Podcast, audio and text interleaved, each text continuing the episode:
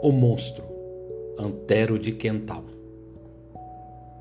Vi um monstro pairando sobre a terra, como um corvo de garras infinitas, cobrindo multidões tristes e aflitas, visão de luto e lágrimas que a terra.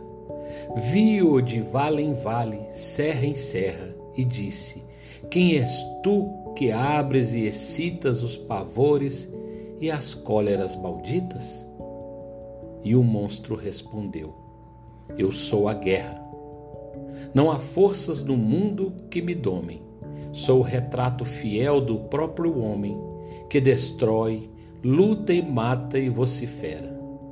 Venho das trevas densas da voragem, dos abismos de dor e da carnagem, para mostrar ao homem que ele é a fera.